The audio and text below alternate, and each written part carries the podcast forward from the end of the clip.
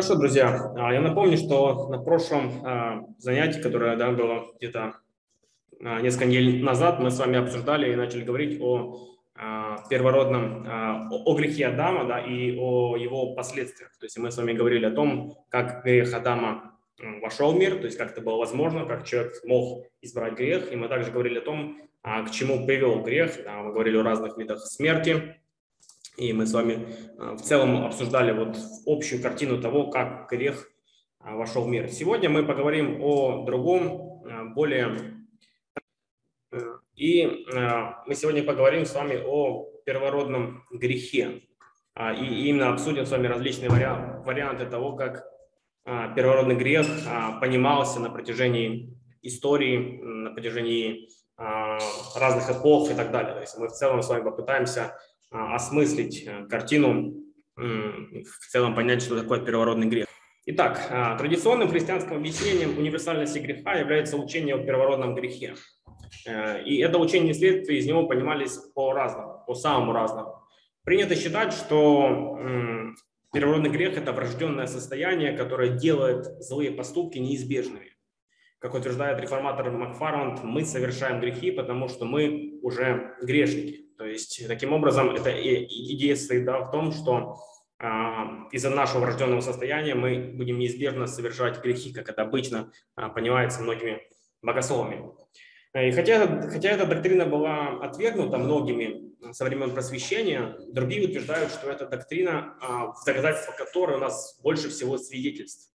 В частности, универсальность греха лучше всего объясняется учением о первородном грехе. В мире происходит огромное количество морального зла в самых разных уголках планеты. Убийства, изнасилования, кражи, жестокое обращение с детьми. И список можно продолжать и продолжать. То есть эту картину мы наблюдаем сегодня, например, в Украине. Да, мы видим огромное количество морального зла. Мы видим огромное количество природного зла вследствие греха человека. И поэтому, взглянув на, на человеческую историю, мы понимаем, что люди способны на самое ужасное зло. И вопреки оптимизму в отношении человечества, свойственному многим мыслителям эпохи просвещения, а, Кант признавал, а, Иммануил Кант, один из философов того времени, что в человеческой природе есть радикальное зло, а именно, цитирую его, что все люди имеют склонность подчинять нравственный закон корыстным интересам, и что эта склонность радикальна или коренится в человеческой природе с такой степенью, что она неискоренима. История, последовавшая после Канта, подтвердила эту точку зрения. 20 век стал самым кровавым веком в истории. Пол Формоза отмечает, что размышления Канта о радикальном зле обращают наше внимание на тот факт, что даже лучшие из нас могут вернуться к злу. И поэтому мы должны постоянно бдительно помнить о радикальном зле нашей природы. Хотя доктрина первородного греха широко распространена в истории христианской мысли, точное понимание этой доктрины было спорным. И далее мы рассмотрим этот вопрос. Но важно делать различие между фактом греха и тем, как его объяснить. Фактом является то, что каждый человек является грешником, который нуждается в спасителе. Это центральная мысль христианского богословия. Однако объяснения этого факта могут быть разные.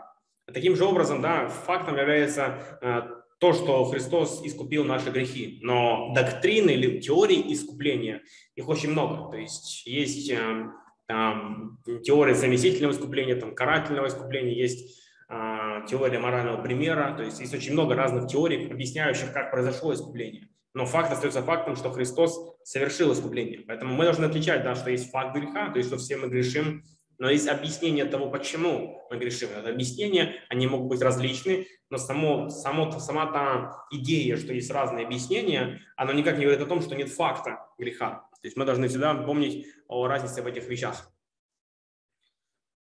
А, и начнем мы, конечно же, говоря о первородном грехе, начнем мы со знаменитого спора Августина и Пелагия. А, этот спор, по сути, и породил с собой вот а, возникновение так самого такого контура, объясняющего, да, а, что есть первородный грех. И многие считают, что победа Августина над Пелагием в V веке утвердила традиционное ортодоксальное христианское понимание учения о первородном грехе. Однако следует отметить, что точка зрения Августина значительно отличалась от точки зрения многих более ранних отцов церкви. И, как я далее объясню, также от Писания. А поэтому не может считаться а, традиционной точкой зрения. Более того, даже многие богословы после V века не соглашались с взглядами Августина и выдвигали возражения против его формулировок. С другой стороны, точка зрения Пелагия, по крайней мере, в понимании Августина, а, потому что у нас, мы, по сути, знаем да, основные идеи Пелагии по тому, как его интерпретировал Августин, она также была весьма проблематичной. А, в то время как отцы ранней церкви подчеркивали свободную волю человека в своем ответе на проблему зла, Пелагий а, подчеркивал свободу волю человека до такой степени, что учил, что Адам был всего лишь плохим примером, а люди грешат просто потому, что подражают а, примеру Адама. Пелагий настаивал на том, что после того, как Адам согрешил, люди все еще могут свободно выбирать добро и могут быть оправданы и спасены своими добрыми делами. А избрание Богом людей по спасению основано на его предвидении их нравственного поведения. Августин осознал, что из учения Пелагия следует, что люди могут избежать греха своими собственными усилиями. Как объясняет Макфарланд, если бы этого было так, утверждал Августин, то Христос не мог, не мог бы безоговорочно провозглашаться спасителем всех, поскольку, по крайней мере, логически возможно, что некоторые люди заслужили спасение своими собственными заслугами, воспользовавшись данной им Богом свободой, избежавшей греха. Августин утверждал, что этот вывод подрывает сердцевину христианской веры. Все без исключения должны искать спасение во Христе.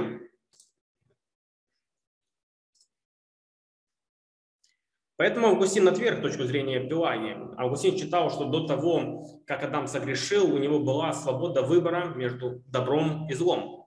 Свобода грешить и не грешить. И на латыни это известная богословие фраза да, «посе пекаре, посе нон пекаре». После того, как Адам согрешил, люди уже не могут принять решение не грешить. Non посе non pecare.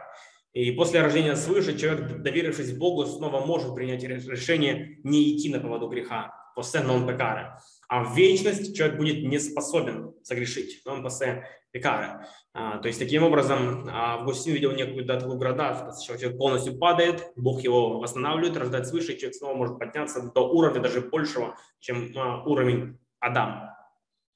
Акцент Августина на благодати Божией можно объяснить его собственным опытом.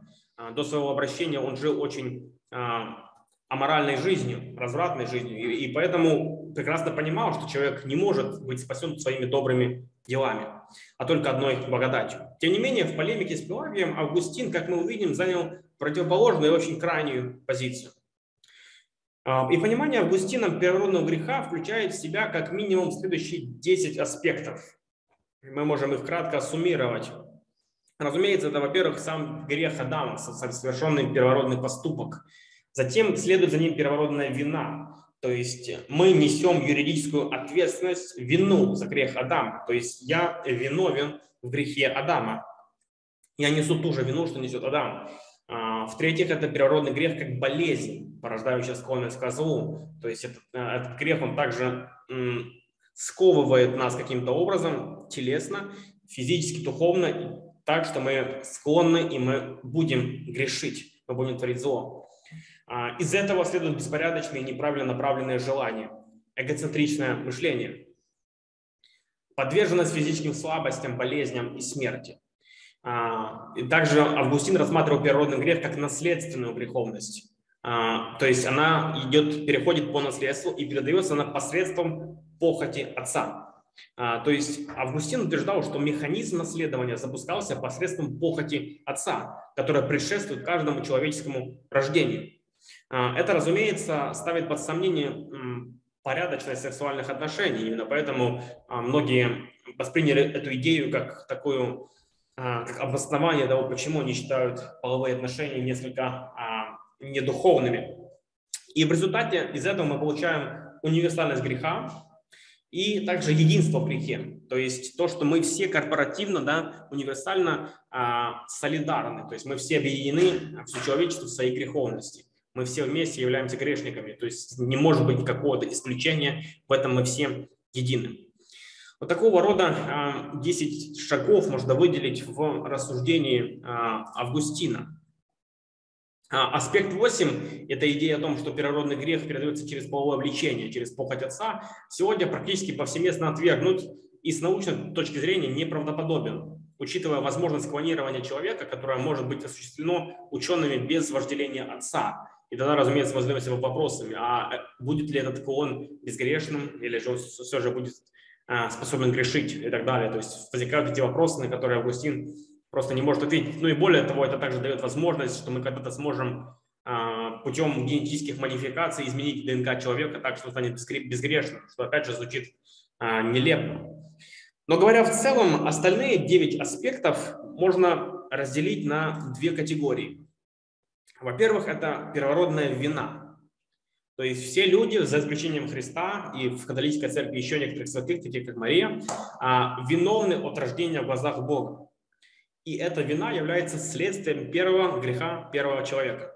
То есть таким образом, как я уже сказал, а, мы все от рождения а, будь то младенец, любой человек виновен в глазах Бога, и виновен он конкретно за грех Адама, за грех первого человека. То есть у нас есть, конечно же, собственная вина за свои собственные грехи, но помимо этой вины есть еще вина Адама, которую мы несем. И во-вторых, второй аспект – это первородная испорченность. То есть все люди, опять же, за исключением Христа, а, и в католической догме еще некоторых людей, а, страдают от своего рода испорченности, которая делает очень вероятным или неизбежным то, что они впадут в грех. И эта испорченность является следствием первого греха первого человека. То есть в данном случае говорится, опять же, как говорил Августин, о болезни некой, да, что у нас наша природа испорчена, она с дефектами. А, и поэтому эта природа, она либо нас влечет, да, либо делает неизбежным то, что мы будем грешить. А, таким образом, а, понимание природного греха можно вот сузить до вот таких вот двух аспектов. До таких двух аспектов. И разные богословы придерживаются разных взглядов на первородную вину и первородную испорченность. Маккол описывает различные варианты следующим образом. То есть сейчас я перечислю ряд теорий, как объясняется первородный, первородный грех. А, во-первых, это просто символические и экзистенциалистские интерпретации. Такие взгляды а, отрицают наличие первородной вины э, или первородной испорченности, являющейся результатом греха первого человека. То есть, согласно этой точке зрения, грехопадение – это не единичное событие в прошлом, а описание ситуации каждого человеческого существа.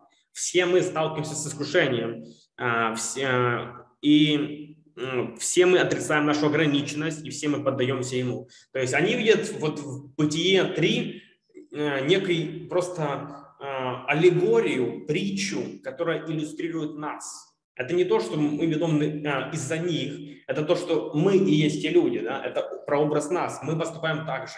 Мы также не слушаемся Бога, мы также поддаемся искушению, и мы также грешим. То есть в этом состоит идея да, символического толкования, что речь идет о том, что нам не следует смотреть как на, как, как на историческое описание, это просто символ, который объясняет наше теперешнее положение. А, следующая а, интерпретация а, состоит в том, что передается только испорченность. Передается только испорченность. То есть э, идея, идея состоит в том, что передается только испорченная природа. То есть то только болезнь, но не вина. То есть мы не виновны в грехе Адама, передается только лишь испорченная природа. Как, как например, да, если, допустим, мы каким-то образом пагубно повлияем на свой организм, то вот наши какие-то дефекты передадутся нашим детям, но они не виновны в наших поступках, однако дефекты будут переданы. А, третье объяснение состоит в том, что передается как испорченность, так и вина. И вот это является наиболее популярным объяснением, по крайней мере, в реформаторском богословии, в протестантизме а, также. И здесь есть несколько видов этого толкования. Во-первых, это федерализм. Федерализм, пожалуй, наиболее известен, а, по крайней мере, в наших кругах. И он заключается в том, что Адам был представителем всего человечества, когда совершал грех. И тем самым он возложил свою вину на всех остальных. То есть Адам как бы а, представлял всех нас. Как президент представляет свою страну, так Адам представлял всех нас. Именно поэтому а, мы все несем вину а, и ответственность за то, что совершил Адам как наш представитель.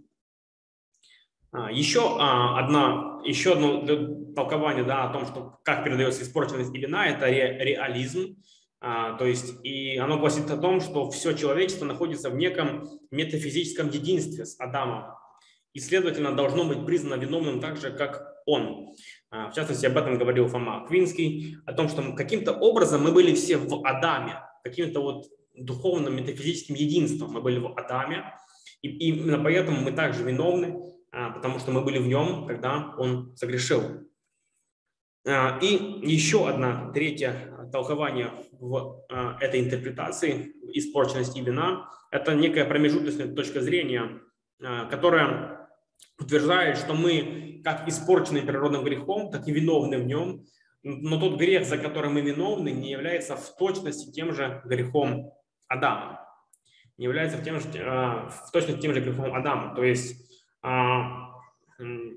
вроде бы как бы мы э, одновременно несем в себе последствия первородного греха, а, но также здесь идет речь не совсем о, не, не о том же самом грехе. То есть здесь есть некая промежуточная позиция, которая пытается собрать воедино и ту позицию, и ту сторону, и так далее. То есть и она несколько э, смутно э, формулирует свои утверждения.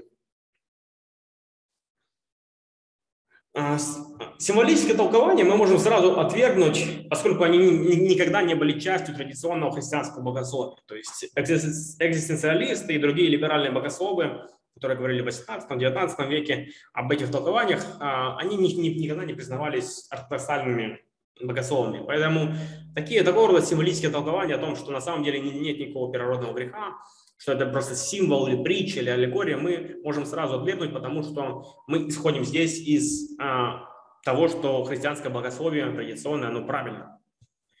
А, точку зрения, согласно которой передается только испорченность, можно найти у отцов ранней церкви и современной православной церкви. Здесь идея состоит в том, что люди живут в мире, а, разрушенном грехом Адама, потому что согрешив и разорвав связь с Богом, роль человека была искажена, и мироздание стало на путь разрушения. В результате этого люди рождаются в паутине греха, накопленного греха и его последствий всех наших праотцов и праматерей.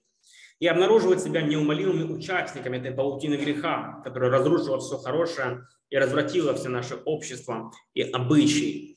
А, то есть идет речь о том, да, что опять же, что когда мы впитываемся некие дефекты, мы их передаем нашим детям. И чем больше мы впитываем, тем больше передаем. И из поколения в поколение грех только умножается, и человек рождается уже закованный в эту паутину греха, и поэтому, разумеется, он также а, будет грешить, потому что он находится в этой паутине.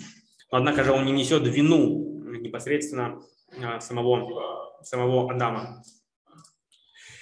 А, Августин говорил как о вине, так и об испорченности. Испорченность он рассматривал как добавление элемента зла к человеческой природе.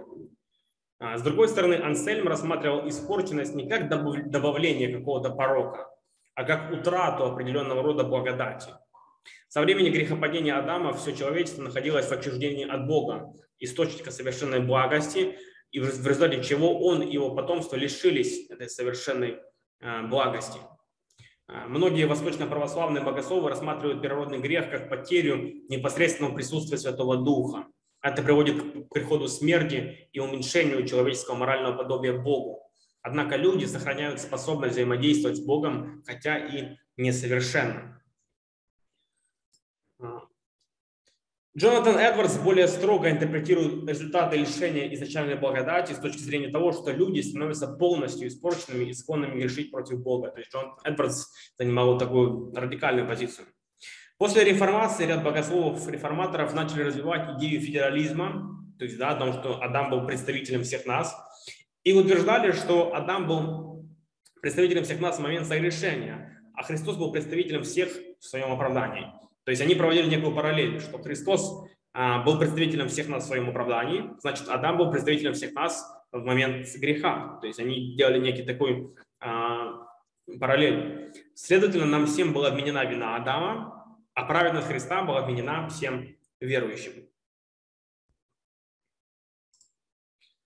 И такое учение о первородной вине закреплено в Вестминстерском исповедании веры, одном из наиболее популярных исповеданий в, у реформаторов. И я процитирую а, этот пункт. Поскольку они были прародителями всего человеческого рода, всему их потомству была обменена вина за грех, и они передали всем своим потомкам из поколения в поколение смерть во грехе и свою порочную природу, кроме Христа, зачатого от Духа Святого.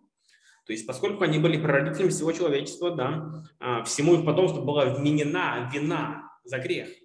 И они передали это своим потомкам из поколения в поколение. То есть Востминское исповедание говорит о передаче вины. Однако многие отмечают, что более ранние исповедания, а, такие, а, а также такие реформаторы, как Свингли, Кальвин, говорили о первородном грехе, не включая в него вину. Богословы, которые придерживаются разного понимания первородного греха, да, начиная от передачи только, а, только испорченности, но не вины и так далее, и другие вот эти варианты, утверждают, что Писание является основой их понимания. Поэтому теперь мы должны рассмотреть отрывки из Писания в подтверждении этой доктрины. А, рассмотрим с вами, а, что Писание говорит по этому поводу. Хотя история в Эдемском саду в Бытие 3 традиционно считается краеугольным камнем христианского учения о грехопадении и природном грехе, сама по себе эта история не излагает напрямую учение о природном грехе. Из-за этого многие исследователи Ветхого Завета вообще сомневаются, что Бытие 3 говорит что-либо о грехе, поскольку в этой главе нет никаких упоминаний этих терминов. Однако простое отсутствие терминов вряд ли можно считать весомым аргументом, поскольку сама идея непослушания там явно присутствует. Хотя первые главы Бытия не содержат полноценного учения о первородном грехе, они не отрицают его. Христианское учение говорит о прогрессивном откровении, согласно которому более поздние тексты могут уточнить и прояснить смысл а, истории более ранних текстов. Некоторые утверждали, что Ветхий э, Завет не учит природной испорченности человеческой природы, что это позднейшая идея. Однако в ряде ранних текстов Ветхого Завета говорится об универсальности греха. Например, Псалом 129. «Если ты, Господи, будешь замечать беззаконие, Господи, кто устоит?» Этот текст предполагает, да, что э, мы все согрешаем. А, также Ветхий Завет говорит об универсальности человеческой испорченности. Например, Бытие 8 глава, потому что помышление сердца человеческого зло от юности его. А, как отмечает Скляр, а, фраза «от юности» может использоваться для описания начала существования человека. Таким образом, из Бытия 8 следует, что проблема греха существует с самого начала жизни человека. Такие отрывки, как Псалом 50 и 52, также показывают, что все люди страдают от врожденной греховности. Поэтому учение о природном грехе выдвинул не Павел, он просто дал ему более ясное объяснение. Классическими отрывками, которые используют реформаторы в доказательство федерального главенства Адама, являются Римлянам глава 5 и 1 Коринфянам глава 15. Э, Адам представлял все человечество в совершении греха, тем самым передал нам свою вину. С этой точки зрения моральная испорченность является одним из наказаний Божьего суда. Однако более пристальное рассмотрение этих текстов показывает, что эта точка зрения в ней отсутствует. Возьмем, например, 1 Коринфянам, главу 15, с 21 стиха по 22. Текст звучит так. «Ибо как смерть через человека, так через человека и воскресение мертвых. Как в Адаме все умирают, так во Христе все оживут». И вот эта да, фраза «как в Адаме все умирают», а реформаторами толкуется да, как то, что мы все несем вину Адама. А, но Крейг отмечает, что контекст этого отрывка, особенно стихи 45-49, связывает человеческую смертность с сотворением Адама, а не с его грехопадением. То есть а, речь идет не о грехопадении Адама в контексте, а о его сотворении. Э, вот стихи 45-49. Так и написано, первый человек Адам стал душой живущую, а последний Адам есть дух животворящий. Но не духовное прежде, а душевное, а потом духовное. Первый человек из земли перстный, второй человек Господь с неба. Каков перстный, таковы и перстные, и каков небесный, таковы и небесные.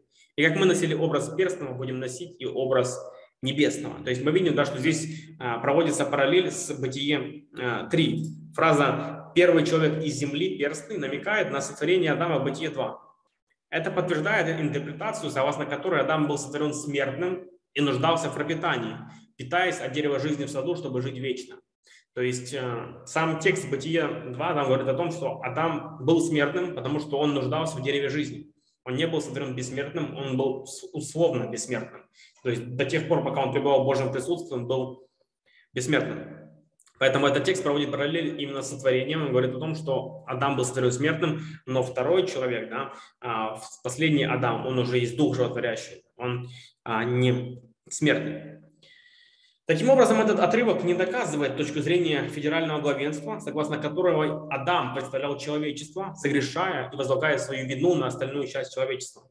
Этот отрывок говорит о том, что в силу того, что мы с, Адамом а, разделяем общую человеческую природу, мы разделяем его естественную смертность.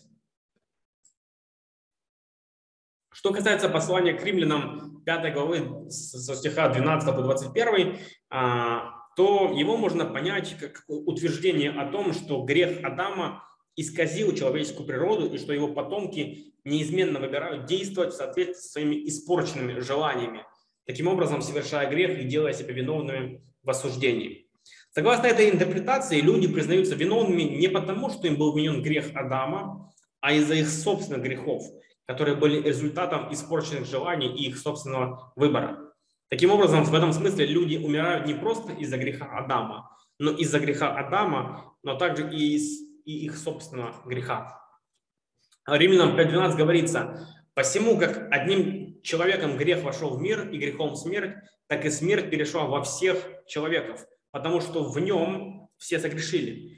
И вот эта фраза «в нем все согрешили», э, а конкретно этот перевод, а, потому что на э, латыни он звучал так же, такой перевод стал основой для рассуждений Августина, что привело к такому ошибочному толкованию, что мы несем вину Адама, потому что мы как бы в нем все скрешили. Да? Однако многие современные толкователи не согласны с этим переводом. Именно поэтому многие современные переводы переводят этот стих так. Итак, грех вошел в мир через одного человека, а с грехом смерть. Смерть перешла на всех людей, потому что все согрешили.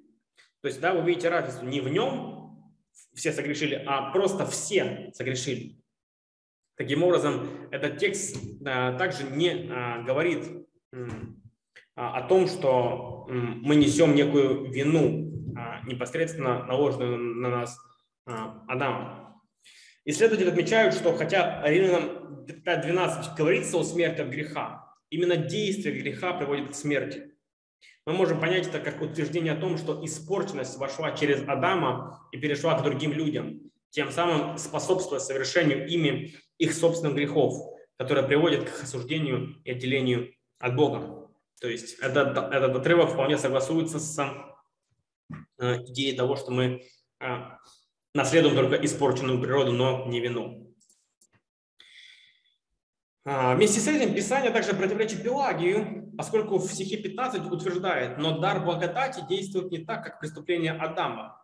Если множество людей умерло из-за согрешения одного, то тем более благодать Божия и дар благодати одного человека Иисуса Христа в изобилии даются многим. То есть этот отрывок подразумевает, что грех Адама каким-то образом связан с нашими собственными грехами и вытекающим из него осуждением. Поэтому идея Пелагия, что мы можем спастись а, собственными делами, и грех Адама нас никак не влияет, она тоже неверна. Таким образом, мы приходим к вопросу, как нам следует понять а, первородный грех, как же следует понимать эту идею. И, а, во-первых, самое первое, что я бы хотел отметить, это то, что не следует принимать идею первородной вины. То есть, как отмечалось ранее, христианские богословы по-разному понимают доктрину первородного греха. И мнение, что все люди виновны от рождения в глазах Бога, и эта вина является следствием первородного греха первого человека, то есть эта идея природной вины, она является необоснованной и ошибочной, а, которая противоречит принципу справедливости, согласно которому мы не должны быть признаны виновными в том, за что не несем ответственности. То есть идея природной вины, она прямо противоречит а, общепризнанному принципу справедливости, да? а, то, которое понимают все люди, что мы не можем быть виновными в том, за что мы не несем ответственности. А, сторонник федерального главенства мог бы ответить нам, что известны случаи, когда какой-то человек X, например, да, несет ответственность за действие человека Y, потому что Y представляет X. Например, в случае с политиком, представляющим нацию. То есть какой-то человек выбирает политика, этот политик представляет нацию, и таким образом мы видим, да, что а, один человек может а, сделать такой прецедент, чтобы другие люди несли вину за его решение. Однако в таких случаях роли представителей, как отмечает Крис, а, зависят от наличия политического мандата, предоставленного нацией или избирателями, которых они представляют. То есть люди должны сперва избрать такого политического деятеля. В отношении Адама такой договоренности нет. Мы не уполномачивали наших первых родителей. Если кто-то представляет нас без согласия, мы обычно считаем это несправедливым. То есть, если мы какого-то политика не выбирали, но он нас представляет, мы считаем, что это неправильно. С, есть, с, какого, с какой стати он э, будет нас представлять. Поэтому э, эта идея она не, не совсем верна. А ряд богословов утверждали, что все человечество находится в неком метафизическом единстве с Адамом и, следовательно, должно быть осуждено так же, как и он. Это так называемая теория органического единства, которую относят к Фоме Аквинскому. Утверждает, что все человечество находилось органически в Адаме, то есть каким-то образом мы все были в Адаме. Джонатан Эдвардс предположил, что Бог предопределил, чтобы потомки Адама считались частью Адама. А, Рэй отмечает, что проблема этих взглядов состоит в том, что они не объясняют, каким образом мы могли бы предотвратить грех Адама, но не сделали этого, и за что мы несем ответственность. Сын не должен быть виновен в грехе отца. Некоторые утверждают, что мы не должны полагаться на собственное понимание справедливости, поскольку Божья справедливость может отличаться от нашей. В ответ можно сказать, что некоторые поступки, например, а, мучить ребенка ради удовольствия, являются явно неправильными, если какой-то человек будет оправдывать Богом подобные действия, то мы никогда не станем с ним соглашаться. Это же относится и к принципу ответственности. То есть есть некоторые очевидные истины морали, а, которые даже Бог не может нарушить. Да? Помните, мы с вами говорили о том, что а, Божья природа, она является по своей, по своей сути моральной, поэтому Бог не станет делать какие-то аморальные вещи, как, например, приказывать убивать детей для удовольствия. То же самое, э, судя по всему, с принципом ответственности. Бог не станет нарушать явно очевидные моральные истины. Но более того, такое понимание справедливости утверждается в самом Писании. То есть есть ряд текстов, которые прямо об этом говорят. Например, Второзаконие, глава 24, стих 16. «Отцы не должны быть наказываемы смертью за детей, и дети не должны быть наказываемы смертью за отцов. Каждый должен быть наказываем смертью за свое преступление».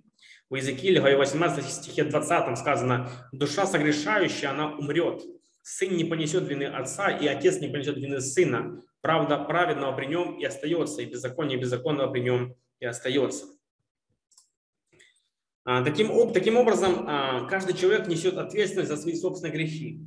Следовательно, мы не можем быть признаны виновными за грех Адама, даже исходя из самих библейских текстов. А, можно спросить, если принцип справедливости требует личного выбора и ответственности, то как быть с младенцами и умственно отсталыми, которые явно не способны делать моральный выбор? Многие богословы утверждают, что такие люди также несут в себе врожденную испорченность, которая ведет к смерти и отделению от Бога, независимо от того, совершили ли они сознательный грех или нет. Такая точка зрения несовместима с Римлянам 5.12, в котором, как отмечалось, ранее говорится, что все люди отделены от Бога из-за их собственного греха. С другой стороны, можно не согласиться с тем мнением, что все дети умственно отсталые люди не способны грешить. Вполне возможно, что многие из них обладают ограниченным выбором благодаря своей душе. Даже если мы не помним о грехах, совершенных в раннем возрасте, это не отменяет нашей ответственности за них. Э, Христос пришел спасти всех людей, и система жертвоприношения в Ветхом Завете также предназначалась для приношения за всех людей, что подразумевает ответственность всех людей. Э, более того, можно также сказать о том, что, да, что э, когда говорится о людях, то имеется в виду, разумеется, люди, которые обладают неким, неким моральным сознанием. То есть мы должны также смотреть в контексте, о каких конкретно людях идет речь. Реформаторы возражают, что если первородная вина является несправедливой, то это же можно сказать и о вмененной праведности Христа, поскольку праведность исходит не от нас самих. Однако с ней смешиваются понятия несправедливости, что плохо, и благодати, что хорошо. А, как объяснялось ранее, первородная вина подразумевает несправедливость и противоречие справедливости в Писании характеру Бога, о котором говорится во многих библейских отрывках. А, тогда как вмененная праведность – это акт спасительной благодати. То есть это некий подарок. которые вполне согласуются с любящим характером Бога, что подтверждается во многих отрывках из Писания. То есть здесь смешиваются разные категории, потому что благодать – это не то же самое, что справедливость или несправедливость. Более того, говорится, что спасение от Христа связано с выбором человека. А, праведность Христа передается человеку как следствие его или ее выбора веры. Хотя Христос представлял человека до того, как он, она избрал его своим представителем, ему ей все же нужно сделать выбор, прежде чем он, она сможет испытать спасительную благодать Христа. В связи с этим человек несет ответственность за то, примет ли он или, а, а, или отвергнет истину Евангелия. С другой стороны, вменение природной вины не зависит от выбора человека вообще никак. Некоторые утверждают, что мы выбираем Адама а, своим представителем в момент нашего греха. Например, Эриксон утверждает, что мы страдаем от вины первородного греха, однако вина это является условной, то есть мы должны ее запустить. Он уточняет, мы становимся ответственными и виновными, когда принимаем или одобряем нашу испорченную природу. В жизни каждого из нас бывает время, когда мы осознаем свою склонность к греху. В этот момент мы можем ненавидеть греховную природу, которая была там все время. Мы бы в таком случае раскаялись в этом и могли бы даже, если есть осознание Евангелия, просить у Бога прощения и очищения. По крайней мере, это будет отказ от нашего греховного образа. Но если мы соглашаемся с этой греховной природой, мы фактически говорим, что это хорошо. Выражая свое молчаливое одобрение испорченности, мы также одобряем или соглашаемся с действиями в Эдемском саду, которые произошли давным-давно. Мы становимся виновными в этом грехе, не совершив никакого собственного греха. Таким образом, а, идея Эриксона состоит в том, да, что когда мы а, грешим на самом деле в какой-то момент, то мы тем самым соглашаемся с Адамом в его грехе, и поэтому несем также вину Адама. Однако в таком случае основанием нашей вины является наш выбор, а не выбор Адама. И, следовательно, это было бы равносильно вообще отрицанию первородной вины. То есть здесь нет какой-то, а, у этого взгляда нет какого-то особого преимущества, потому что он, по сути, а, не нуждается в первородной вине, он может работать прекрасно и без этой идеи. А, еще некоторые отрывки, которые часто цитируются по этому поводу. А, часто цитируют евреям главу 7, стих 9-10, где сказано, что Авраам представлял Левия при принесении десятины. Однако приношение – это не то же самое, что вина и осуждение. То есть подобное приношение следует рассматривать с точки зрения завета Бога с евреями, заключенного через Авраама. В завете один человек может, представлять свою семью. С другой стороны, вина и осуждение, они всегда касаются личных отношений человека с Богом. Более того, евреи могли свободно избрать, перестать быть частью завета, нарушив его. То есть они могли не согласиться э, с тем, что выбрали их отцы. Также часто говорят о случаях коллективного э, наказания в Писании. В книге Иисуса Навина 7 за грех Ахана нес наказание весь народ. Однако такие примеры снова следует рассматривать в контексте завета Бога с народом Израиля, который включал в себя свободный выбор израильтян на вступление в завет. Более того, позже Ахан был убит за свою вину, и если бы все израильтяне считались виновными, то они должны были умереть все. Поэтому этот пример не может служить обоснованием природной вины, вследствие которой мы достойны смерти за грех Дама. Можно также задаться вопросом, почему тогда семья Ахана была убита вместе с ним, как и в других случаях за грех царей или отцов страдал весь народ. Однако, как видно на примере Иосии, который отвратил Божий гнев, можно сделать вывод, что в этих случаях как члены семьи, так и народ были вовлечены в грех своих царей или родителей. То есть даже, например, в книге Иисуса Новина мы это видим. Ведь пока шел вот этот самый отбор, да, то есть э, как пока они искали вора. То есть сначала был колено, потом род, семья и так далее. То есть за все это время у семьи Ахана, в принципе, было, было время, чтобы сознаться.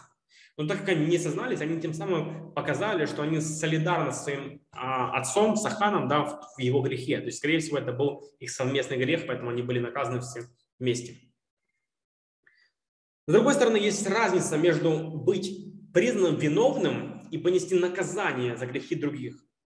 А, что противоречит многим библейским отрывкам а, и находится под влиянием а, многим и находиться под влиянием грехов и последующего наказания вследствие действий других. То есть в первом случае, когда мы говорим о природной вине, мы говорим о том, что я признаюсь виновным и несу наказание за грех других. С другой стороны, во втором случае мы говорим о том, что я нахожусь под влиянием грехов, и э, я испытываю наказание вследствие действия других, но это не мое наказание. То есть, например, если человек проиграет все свои деньги в азартные игры, это окажет влияние на его детей, но это, но это не значит, что его дети виновны. И в Библии идет речь именно о таком влиянии. А, Скляр отмечает, что Господь заявляет, что Он накажет будущее поколение. А, да, это э, здесь мы поговорим о, о некоторых примерах, да, то есть когда говорится в исходе, допустим, о том, что дети будут наказаны за беззаконие отцов. То есть эти отрывки не говорят о том, что дети виновны в грехах отцов и что Бог наказывает детей за вину отцов. Нет, там говорится о том, что дети страдают от последствий Божьего наказания на их отцов, а, потому что они все были частью одной семьи. И Скляр отмечает, что Господь заявляет, что Он накажет будущее поколение так же, как Он наказал их родителей, если они продолжат совершать грехи, совершенные их родителями. То есть они, они в целом могли бы, опять же, как Иосия, отвратить от себя Божий гнев. Что касается примеров смерти детей, например, в Египте или у Давида и Версавии, то это а, родители были наказаны их смертью, а дети, опять же, пострадали от последствий греха. Бог, как автор жизни, обладает правом забирать его тогда, когда он пожелает.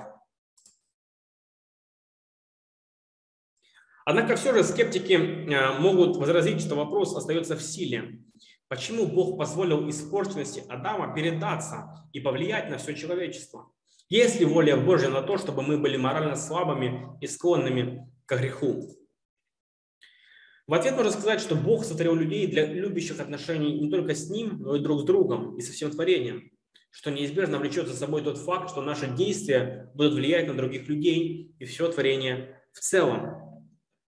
Например, люди, а, рискующие жизнью друг за друга, скрепляют свои отношения. С другой стороны, а, с другой стороны, неправильные действия будут разрывать отношения и иметь негативное влияние, в том числе на детей. Если человек решит стать алкоголиком, это повлияет на его, на его детей. Дети не будут признаны виновными в грехе алкоголизма, совершенном их отцом, но это повлияет на их характер, темперамент, семейные отношения, здоровье и так далее.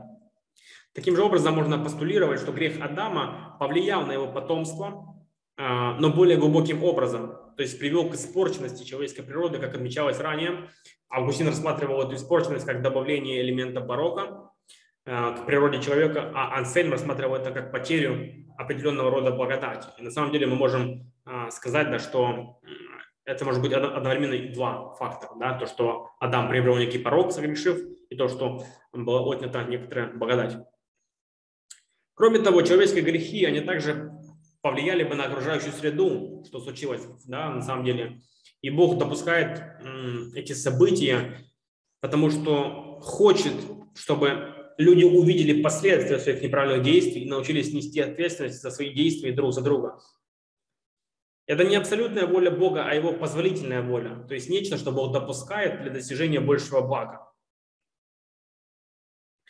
А, то есть если бы, допустим, а, мы постоянно, Бог постоянно избавлял нас от последствий наших грехов, то мы на самом деле никогда мы не поняли, что такое ответственность и что такое настоящий свободный выбор. И как отмечает Эликат, Знание того, что их грехи поставят их детей в невыгодное положение, рассчитано на то, чтобы сдерживать людей э, на их злых путях больше, чем что-либо еще.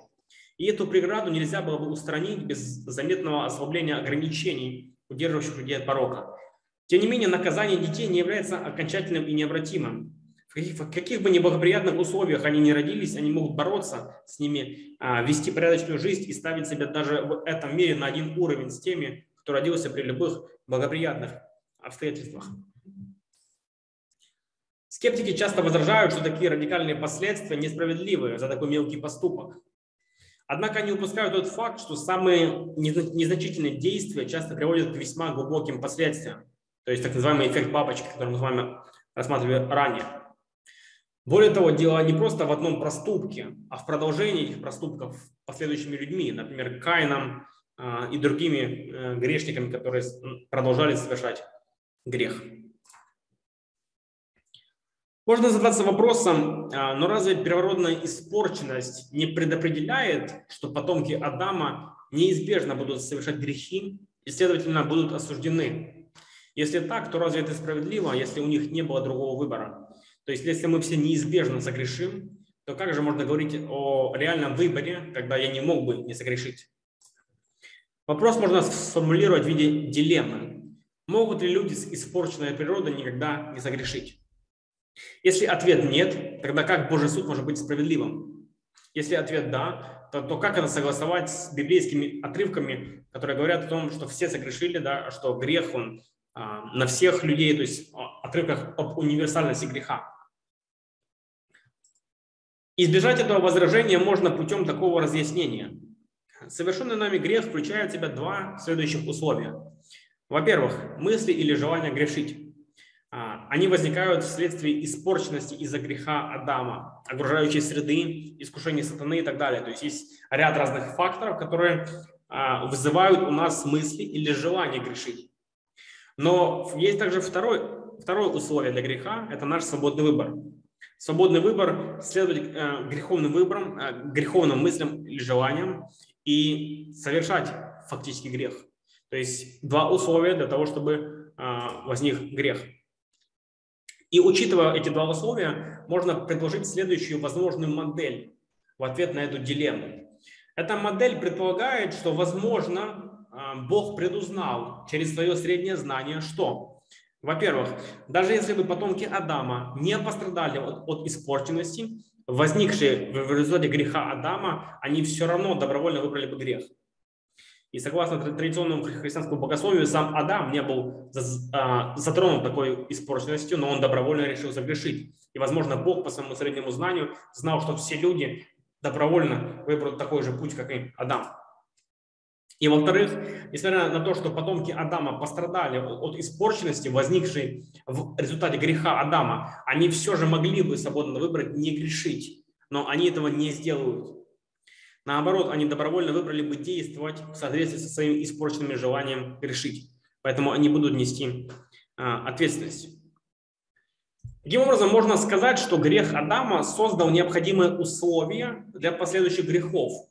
Однако свободный выбор людей играет свою роль в согласии на совершение греха. Согласно этой модели, фундаментальная причина вины человека заключается не в природной испорченности, а в его свободном выборе. Свободно выбрав грех с самого начала своей жизни, у людей формируются греховные характеры и привычки, которые определяют их последующее поведение и держат в рабстве греха. Эта модель также согласуется с тем, что все падшие люди находятся или будут находиться в рабстве греха, и в этом состоянии они не могут проявить инициативу по отношению к Богу без помощи божественной благодати при посредничестве Святого Духа. Тем не менее, падшие люди по-прежнему несут ответственность за свои последующие греховные действия, потому что они попали в рабство благодаря своему свободному выбору. Истинность христианской веры не зависит от утверждения, что все люди не могли бы избежать греха. А, достаточно лишь того, что все люди не избежали бы греха. А, таким образом, а, с другой стороны, как идея Пелагия, так и идея Августина не в состоянии уйти от возражений, тогда как эта модель способна. Эта модель избегает проблем обоих идей, утверждая, что люди могут свободно выбирать благо в начальном состоянии своего существования, но они этого не делают, поэтому они находятся в рабстве и не могут быть оправданы и спасены своими добрыми делами. В своем состоянии рабства люди, люди уже не могут избежать греха своими собственными усилиями, Поэтому, как утверждал Августин, Христос может быть безоговорочно провозглашен Спасителем всех. И последний вопрос, который мы рассмотрим, а, состоит в том, как испорченная природа передается от Адама остальным людям. Этот вопрос связан с тем, как формируется человеческая душа. В ранней церкви существовало три конкурирующих взгляда – традуцианство, креационизм и предсуществование. А, все эти взгляды основаны на допущении субстанционального дуализма, который, в отличие от физикализма, утверждает, что у людей есть нематериальные души, которые не могут быть сведены к их материальным телам. То есть речь идет о том, что э, дуализм говорит о том, что есть и душа, и тело, физикализм говорит, что только есть тело. И вот все эти взгляды, они основаны на той идее, что душа существует. А, в пользу существования души можно привести ряд аргументов – например, единство нашего самосознания, то, что у нас единое самосознание, хотя наше тело полностью меняется со временем на молекулярном уровне, да, то, что у нас есть некоторая интенциональность, мы можем делать, мы можем строить намерения, планы, чего не может делать просто материя. У нас есть свобода воли, то есть и, и много разных аргументов, которые мы здесь не будем рассматривать. А, поэтому мы, просто остановимся на этих взглядах. Согласно традуцианству, Бог использует родителей для создания душ детей. Тогда как согласно креационизму, души детей создаются непосредственно Богом, либо во время биологического зачатия, либо вскоре после него. Предсуществование – это доктрина о том, что Бог имеет вечный запас душ и распределяет их по мере необходимости. Предсуществование общепризнанно считается не ортодоксальным взглядом, и богословы спорят вокруг двух первых взглядов. То есть предсуществование обычно считается взглядом еретическим. Поэтому а, идет спор вокруг двух этих взглядов – традиционства и креационизм.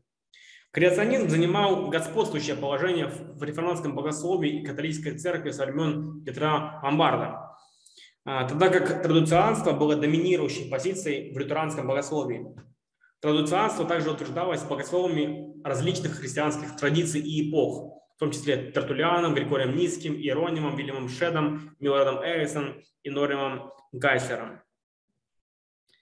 Один из аргументов, выдвигаемых в пользу традуцианства, состоит в том, что оно предлагает основу для того, как образ Божий и испорченная человеческая природа могут быть переданы от Адама его потомкам. Таким образом, традуцианство прекрасно подтверждает единство человеческого рода. То есть, опять же, да, согласно традуцианству, Бог использует родителей для того, чтобы сформировать души, а, души людей, а не творит их с нуля. Поэтому эта идея хорошо объясняет, как образ Божий и испорченность человека передается от Адама, то есть Бог не, не, не творит испорченность, она просто передается э, с тем, как формируется душа. Еще один аргумент в пользу традиционства основан на, на толковании библейских отрывках, таких как Бытие 25-23, согласно которому народы, произошедшие от Исава и Иакова, описываются как находящиеся внутри их предков. И Евреям 7.10 говорится, что Левий находился внутри чреса своего предка Адама до его рождения. То есть каким-то образом подчеркивается их единство. Ну, то есть, что они каким-то образом Авраам, да, и другие, Исаф, Яков, Левий были ответственны за создание тех личностей, которые будут позднее. Хотя креационисты могут э, цитировать другие тексты, в которых утверждается, что Бог является создателем душ, например, Иглесиас, Исаия, Захария, э, в пользу своей точки зрения. Эти тексты не являются столь весомыми, поскольку Бог часто действует через вторичные причины. То есть, например, Бог может, да, там есть тексты, которые говорят о том, что, да, что Бог, там, допустим, творит какие-то бедствия. И это вовсе не значит, что Бог прямо вызывает такие бедствия. Он просто допускает их существование, как допускает зло. То же самое, когда он говорит, что он является автором душ, а, это, это не прямо значит, что он буквально их творит из ничего. Возможно, он, он использует родителей для того, чтобы эти души были сотворены. Противники традиционства возражают, что представление о том, что душа может быть передана через половой акт, является неким материалистическим пониманием или атеистическим. Однако существуют формы традиционства, которым неприменимо данное возражение. Можно сказать при допущении, что одушевление начинается при зачатии, то возможный механизм состоит в том, что человеческие гаметы являются носителями как ДНК, так и неких душевных составляющих, которые, когда происходит сингамия, да, то есть слияние, порождают новую нематериальную, а также материальную субстанцию. То есть таким образом при, при зачатии, когда появляется сама материальная субстанция, вместе с этим есть некий духовный механизм, который формирует душу. И такое объяснение также позволяет ответить на вопрос, будет ли у клонов душа. То есть а, а, она будет, да, потому что вместе с формированием материальной субстанции неизбежно формируется и душа. Таким образом, можно сказать, что душа с ее испорченными наклонностями передается посредством духовного механизма, который неразрывно связан с физической составляющей. То есть а, всякий раз, когда люди зачинают новых людей, этот новый человек, он также и наследует некие духовные, духовные составляющие от родителей вместе с физическими. Мы могли бы пойти дальше и сказать, что креационизм также имеет долю истины, поскольку мы можем предположить, что Бог участвует формировании души тем, что придает ей особую форму или какие-либо уникальные черты, что делает каждого, каждого человека уникальным. Итак, мы сжато рассмотрели самые разные стороны вопроса о грехопадении Адама и природном грехе. То есть это было очень много информации, которую вам стоит еще раз обдумать, просмотреть, чтобы можно было как-то себя в голове суммировать. Подытоживая, я считаю, что нам следует отвергнуть идею природной вины, поскольку она противоречит принципу справедливости, который часто утверждается во многих библейских отрывках. С другой стороны, есть разница между виной и несением последствий грехов другого. Однако нам, нам следует при, принять идею природной испорченности, поскольку она лучше всего объясняет как библейские тексты, так и наш опыт. И также некоторые стихи, э, некоторые цитаты для размышлений от разных богословов. Грех – ничтожная попытка найти источник надежды, признания, смысла и радости без Бога. Ким Келлер. Душа может противиться греху, но победить или искоренить зло без Бога не может. Аврелий Августин. Ни один человек не знает, насколько он плох, пока по-настоящему не постарается быть хорошим. Клайв Льюис. Наличие греха не лишает человека Божьей милости. Ее забирает лишь подчинение греху. Джон Весли. Он моя праведность, я его грех. Мартин Лютер.